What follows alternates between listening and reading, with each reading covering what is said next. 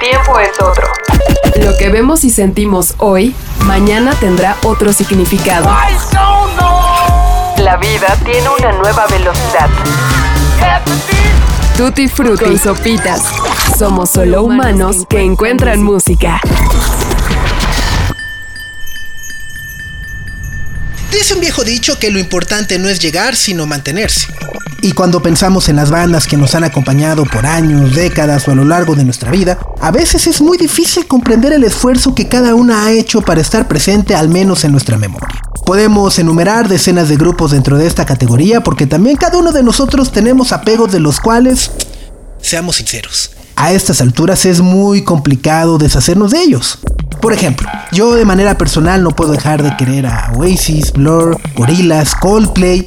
Coldplay, imagínense. Eh, obviamente lo que hagan Liam y Noel Gallagher, Damon Albarn, The Verb, eh, etcétera, etcétera, etcétera. Y estoy seguro que así como yo, hay otros que sentirán exactamente lo mismo por Interpol, por los Yeas, por Porter o bueno, hasta Placebo. El amor o la fidelidad que uno siente por los grupos a veces es inexplicable y honestamente también es muy, muy, muy difícil de comprender. Y eso nos pasa desde este lado. Desde el otro, el lado del artista resulta mucho más complicado, porque esos creadores que regularmente elevamos desde nuestra estima y admiración son seres humanos como ustedes y como nosotros. Sí, Sopitas, estás descubriendo el hilo negro. No, suena muy obvio, pero a veces perdemos esa dimensión. Son personas que van envejeciendo, que van teniendo problemas en sus vidas personales, que se aferran a sus creencias, a sus gustos y que hacen las cosas desde una perspectiva tan personal que a veces puede resultarles también hasta cierto punto monótona y desesperante. No tienen un trabajo de 9 a 5, godín, de escritorio y demás, pero los caminos que no conducen a nada existen en cada oficio y en cada profesión. Así que, ¿cómo diablo se rompe una rutina? ¿Cómo se puede evolucionar desde cada una de nuestras circunstancias? Y sobre todo hay algo que no he podido de dejar de pensar en los últimos meses. Y es que nuestros artistas favoritos muchas veces escriben sobre sus desgracias sus desencuentros amorosos, sus tropiezos, etcétera, etcétera, etcétera. Pero seamos honestos, cuando te empieza a ir tan bien, esos problemas y esas desgracias se van solucionando y se van minimizando. Y entonces, ¿necesitan vivir siempre en un modo de crisis para crear sus mejores obras? Hmm, interesante.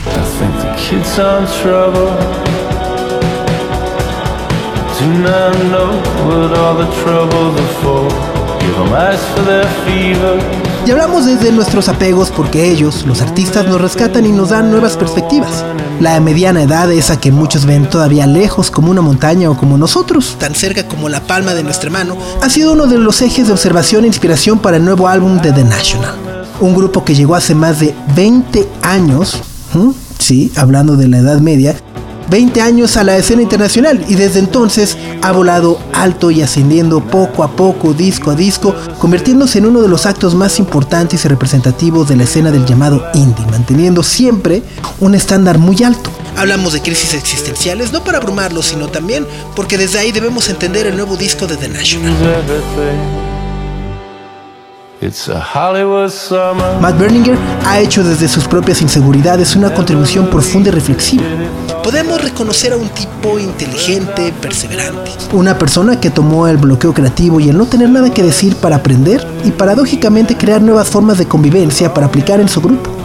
Matt Berninger, como muchos de nosotros, no ha podido escapar de los sentimientos que se agudizan con la mediana edad. La soledad y la sensación de incapacidad lo pusieron en una posición vulnerable. Tanto así que llegó a considerar regresar a una vida un poco más ordinaria. Retomar su amor por el diseño gráfico desde un despacho de publicidad fue una posibilidad real que en años recientes tomó fuerza en su cabeza, pero afortunadamente las letras acompañadas con música prevalecieron en lo más alto de sus deseos.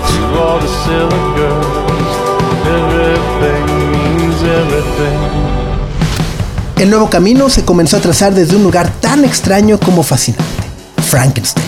Sí, ese personaje de Mary Shelley que el mundo conoció en el siglo XIX.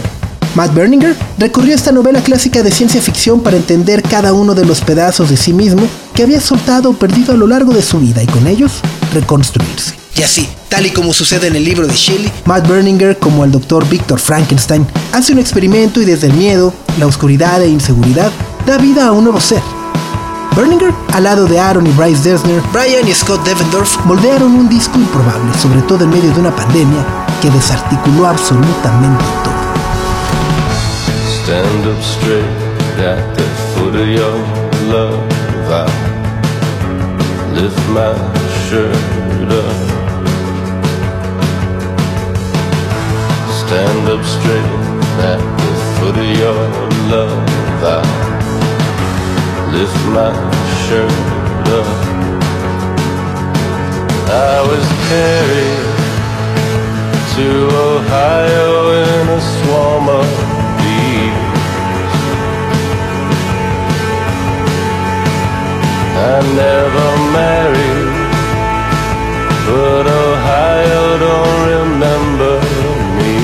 Hace unas semanas tuve la oportunidad de encontrarme cara a cara con Matt Berninger en Los Ángeles para platicar extensamente del noveno álbum de estudio de The National, First Two Pages of Frankenstein. Hablamos por supuesto también de la vida, las crisis existenciales, los bloqueos creativos y hasta los retos de la paternidad en estos tiempos modernos.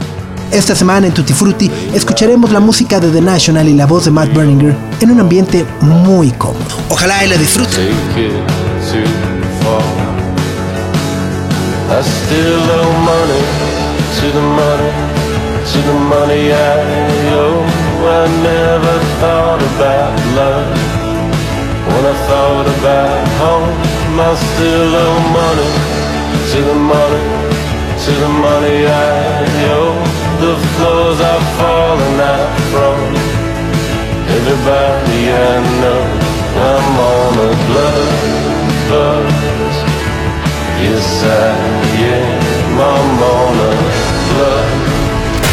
Somos solo humanos que encuentran música. Tutti Frutti. La creación de First Two Pages of Frankenstein fue un viaje largo y difícil de recorrer. Después de 20 años de carrera y más de 4 de inactividad como banda, cada uno de los miembros de The National encontraron un lugar propio y viven en distintas partes de Estados Unidos. Algunos se han centrado en otros proyectos y han compuesto pistas sonoras para películas o han ofrecido sus servicios para estrellas como Taylor Swift o Ed Sheeran. En este lapso, Matt Berninger estaba a la deriva de sus propios pensamientos y en un abismo que parecía no tener fondo.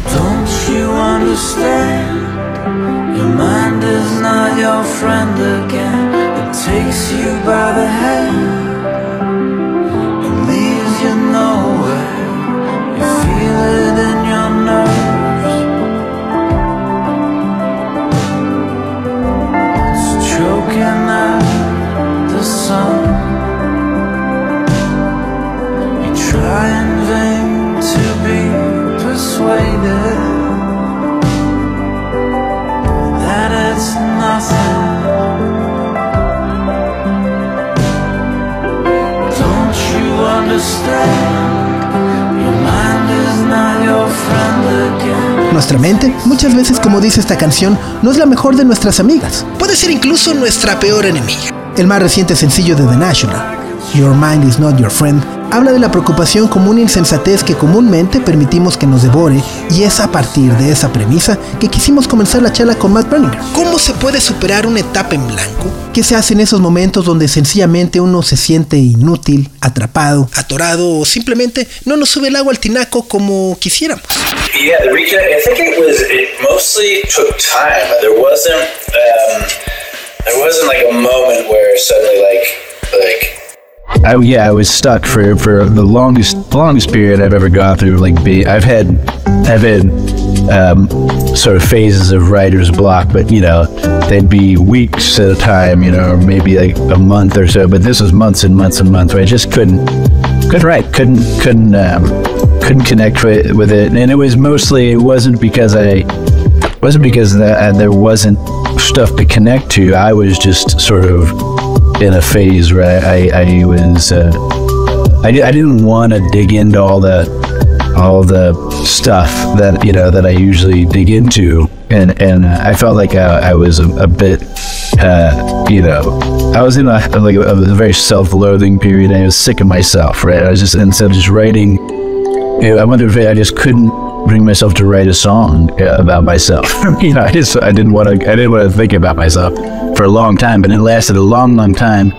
And um, I think the only thing that actually sort of really started, yeah, I had I definitely had a, a fear that um, maybe that was maybe it's dried up, the well is dried up, or my motivation or whatever, something that is, you know, for it is is is is not there anymore. So um, there was there was there was a phase where where genuine like feeling like oh maybe I just lost you know something that was like a gift or something that I like it, you know and that scared me so much but so but just slowly it was just like I just slowly you know, we got back together the band and got in the room and got in the studio, started cooking, and then we went on tour. And that's when it was just reconnecting. It was really just reconnecting um, with the with with the with the guys in the band and with the with the process and just kind of getting out of the house and getting back into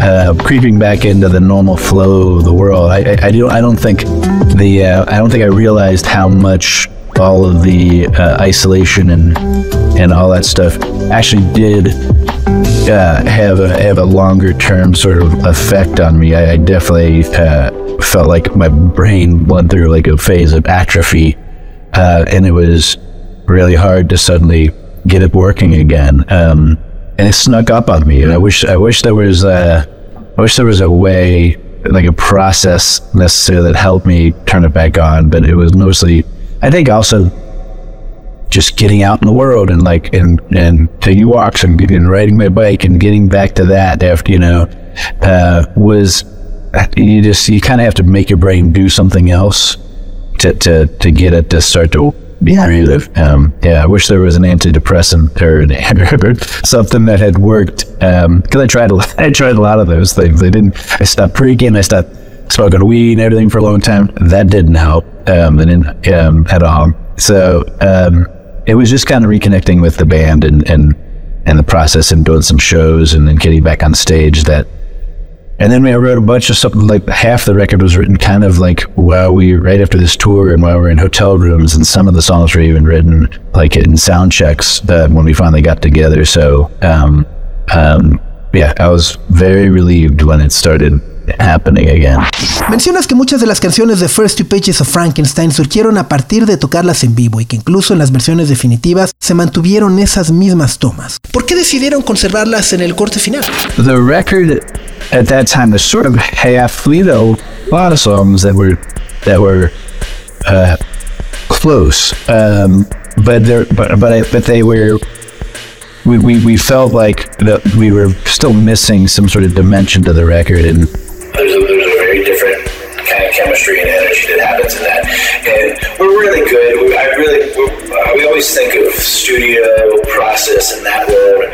Uh, um, differently than than than live. We're, we're never always we're, we're very rarely trying to like capture a live thing in the studio uh, or capture the, the studio thing live. You know, we kind of they're they're different. They're just different things. We let them have their different. Um, the results of those environments uh, are, are different, and, and, and we kind of like we like we like both. So, uh, but th- at this point in the record, it felt like we had a lot of that intimate studio vibe, that headphone vibe, you know, and and and um, we were just I think we were just also happy to be together, and so the, the, the energy in some of the songs when we play them live, like oh god, you know, that just connective tissue of a band playing live together. You should take it,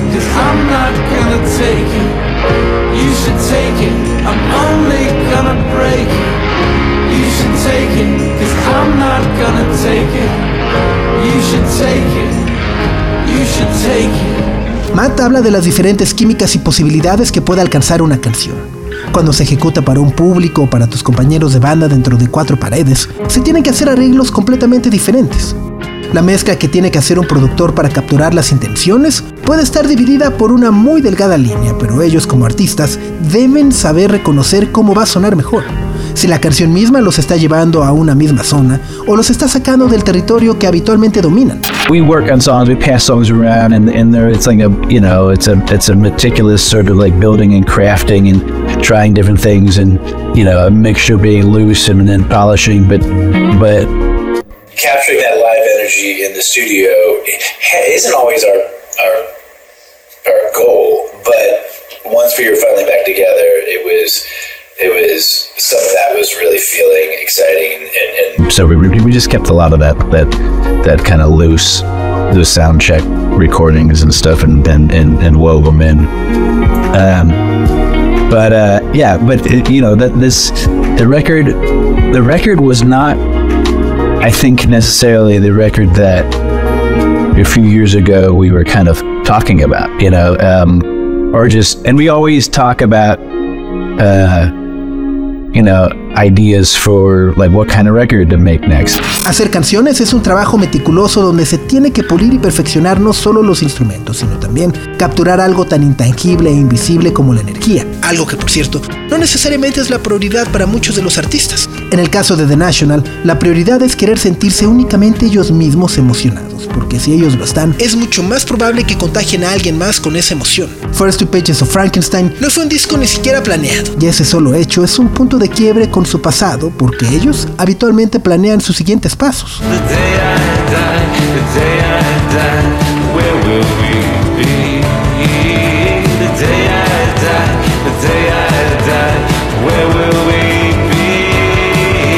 ¿Cómo crees que las colaboraciones dan forma a los procesos de creación? ¿Y qué has aprendido de trabajar con otras personas? Really early we, we, we uh, started collaborating with lots of people, and and the people we were working on projects with would come and work on our projects. We would go work on theirs, and so that's that's just just continued to be uh, a big part of our our thing. Even like our last record, you know, making a record with one of our favorite filmmakers was sort of like this big cop collaboration between a film and a music, and all that was just.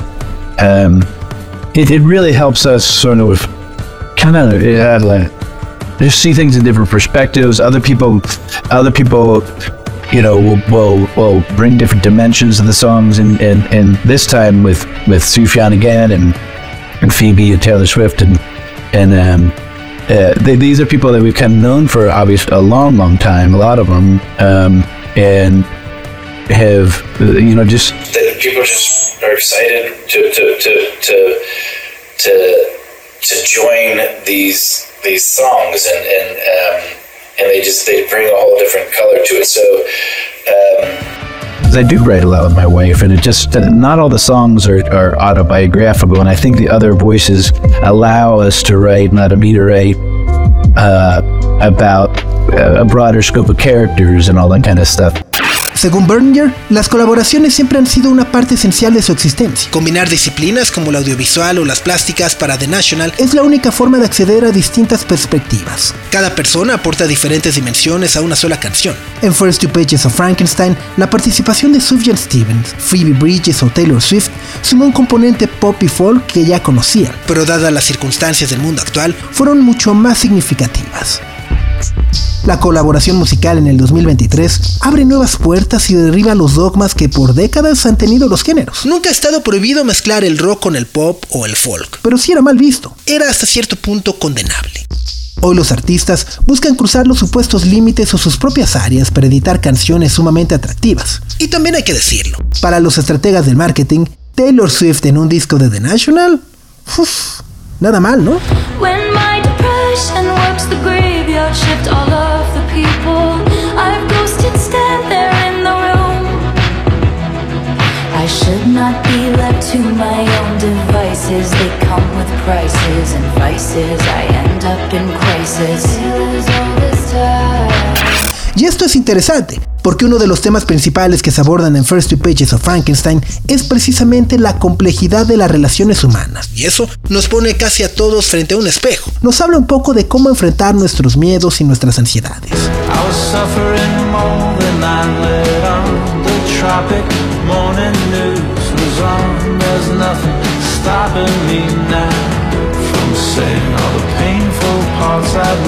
If the record has a theme, it's it's about feeling, um, feeling sort of disconnected and not tapped into to something. Like like like those feelings were like why am I I'm so this all this should be making me happy you know?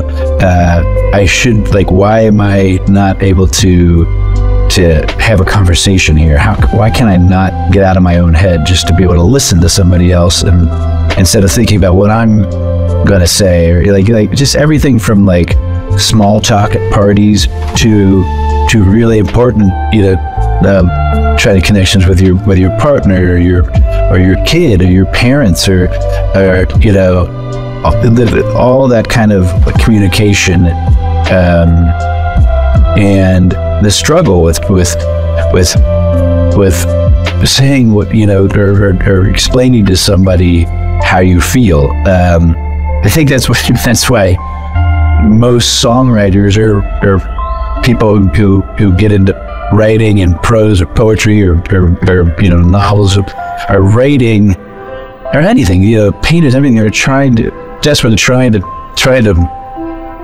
you know uh, manifest some abstract emotional psychic tangle right? Something that something that they can't they can't they can't put into words so they put into song or they put into a painting. I also just i think the the being your own worst enemy is so much like the, so much of the record is like I just I don't I didn't It's a lot about not wanting to not wanting to crack open the onion, you know, like wanting to hide hide the onion and not not peel the layers back and just like I'm tired of open I'm tired of cutting onions, you know. Um, and so some of that is is yeah i mean it is about some of it's about the writer's block but the, the, the song your mind is not your friend is is is on the phoebe bridgers sings on and it's she writes a lot about that it, it's just like you know she always says she writes about she's good at writing about what she hates about herself and um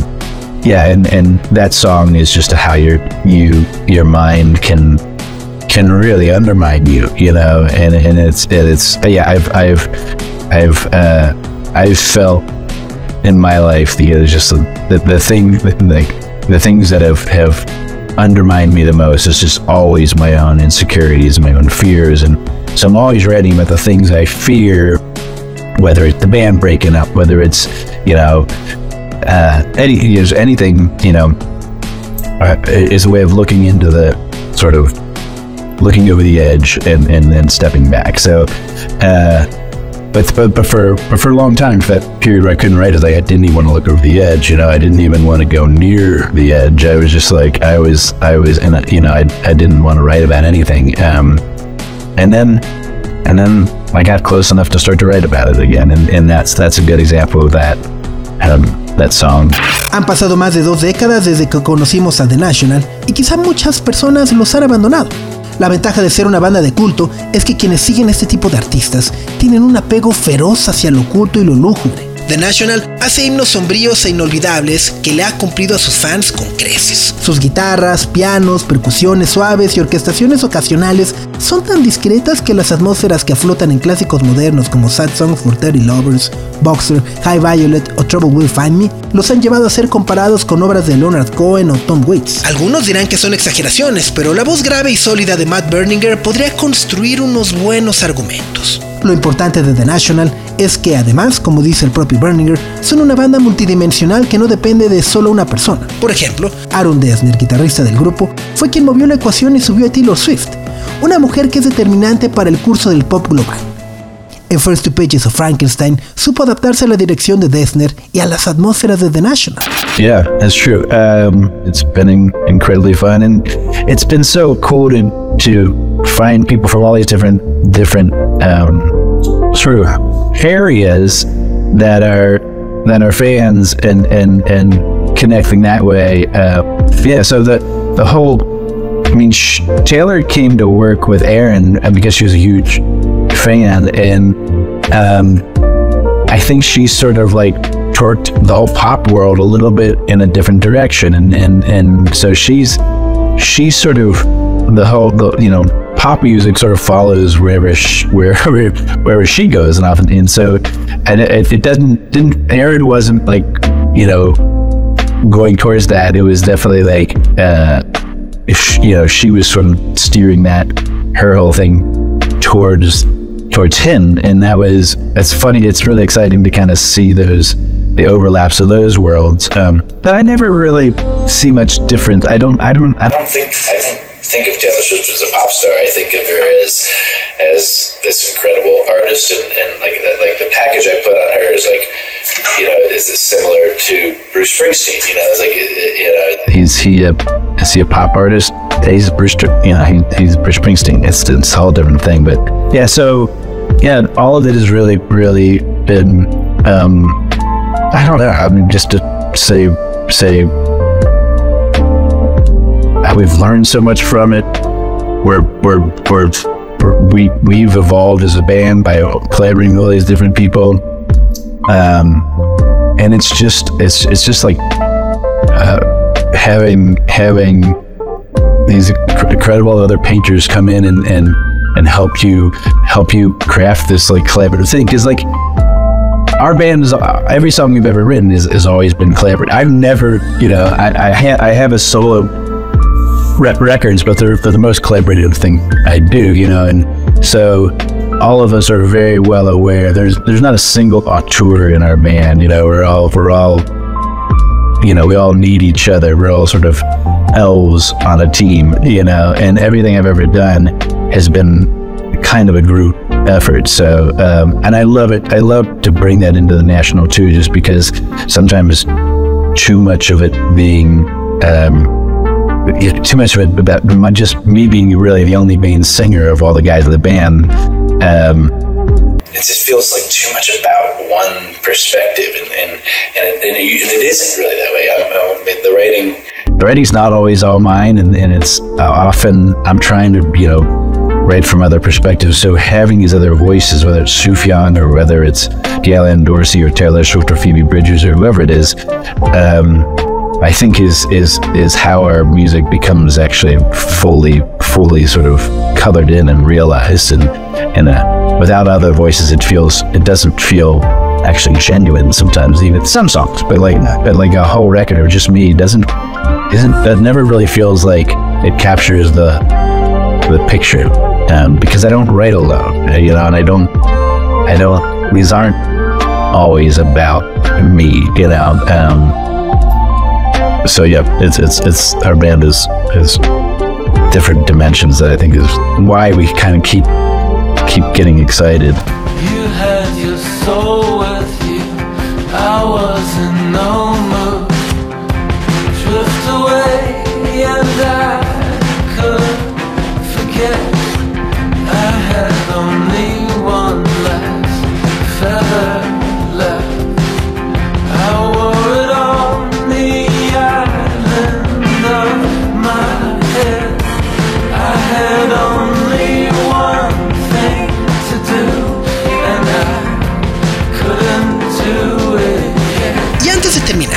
hace unos años Matt Berninger compuso una canción que se llama Afraid of February, en la cual retrataba todos sus miedos y pánicos por el simple hecho de convertirse en padre. Sí, aceptemos, todos hemos pasado por ahí y es algo con lo que vivimos todos los días. ¿Lo estoy haciendo bien? ¿Lo estoy haciendo mal? Tal vez esto que dije o hice va a tener un impacto psicológico en el futuro de mi hijo, de mi hija. ¿Cómo los protegemos? ¿Los podemos cuidar? O más bien, hay que dejarlos que se vayan exponiendo al mundo y simplemente estar ahí para cacharlos. Bueno, es algo muy complejo y para el cual no hay una respuesta única. Así que para cerrar esta entrevista tenía que preguntarle a Matt Berninger sobre lo que ha aprendido sobre la paternidad en estos años. I think I'm better at being a dad than any of the other things I do. I'm a good. I like being a dad. It's like it's like ah, that's that's that's, and and and you know I've, I've screwed that up, you know, every single day. Um, but um, but yeah, that that that uh, I don't, and I always rate about that. That that's that's that's the, of all the things that that I think about the most. It's just like you know, what what what is she gonna think of me? Like how would how does how does this all make her feel? Um, and how do I give her? How can I protect her from from sadness? You know, how can I? And I found like the best. Like you can't. you can't protect your kid from from the world. You know, it's it's it's it, it's it's it's uh, scary. It's and it's it's all these these things, and then and, and watching my daughter go through all the phases. She's 14 now. She's a teenager, and and um and just just and watch observing how hard it is to just be a kid. All the social stuff, and then school. I'm just like you know, they, they overwhelm. Just like of like it's it is such a uh, so the kids are dealing with so much stuff that um, I think I had learned anytime I've tried to sort of um, do parenting by the book, where where it's like. Um, I, I've shared. I've, I've I've found my, myself the best way to, to, to prepare your kid for the world is to is to let them see all the things you actually struggle with and just get be on that level. N- never try to pretend like like oh everything will be fine and don't worry about like like never minimize a kid's anxieties uh, or pander to to you know what you think is the right thing to say just kind of be honest with your kids as much as you can and when that's always a part of it and and you kind of got to lean in and and and know that most of your fears are are your own um, you know, are, are, are, you're generating themselves and you're being hard on yourself. I always try to tell our daughter to just take it easy on herself, you know, to give her, to let herself off. She has a quiz today, and, and like, you know, she thought it was Wednesday, and, and, and it's Monday. She didn't, she wasn't prepared. She, she just so much anxiety going into that. I'm just like, I get that. Like, like I know the anxiety that you can overwhelm by a day of school. There's some days where I just don't know if I can get on stage, you know and uh, just connecting on those little things, just those days where you know are where I really, really feel like that's where I've been a good parent. You know, um, you know, getting down and just like being on the that same emotional level, letting that motion, that, that messy emotional stuff, just let it out and put it out there and, and be okay with it. Um, yeah, and then you know she see she she loves our band, she loves the music, and she loves. Um, yeah, I'm less afraid of everything, just only a little bit less, you know. Venom radio, I'm Venom television. I'm afraid of everyone. I'm afraid of everyone. Lay the young blue body with the old red bodies. I'm afraid of everyone. I'm afraid of everyone. With my kid on my shoulders, I try not to hurt anybody I like, but I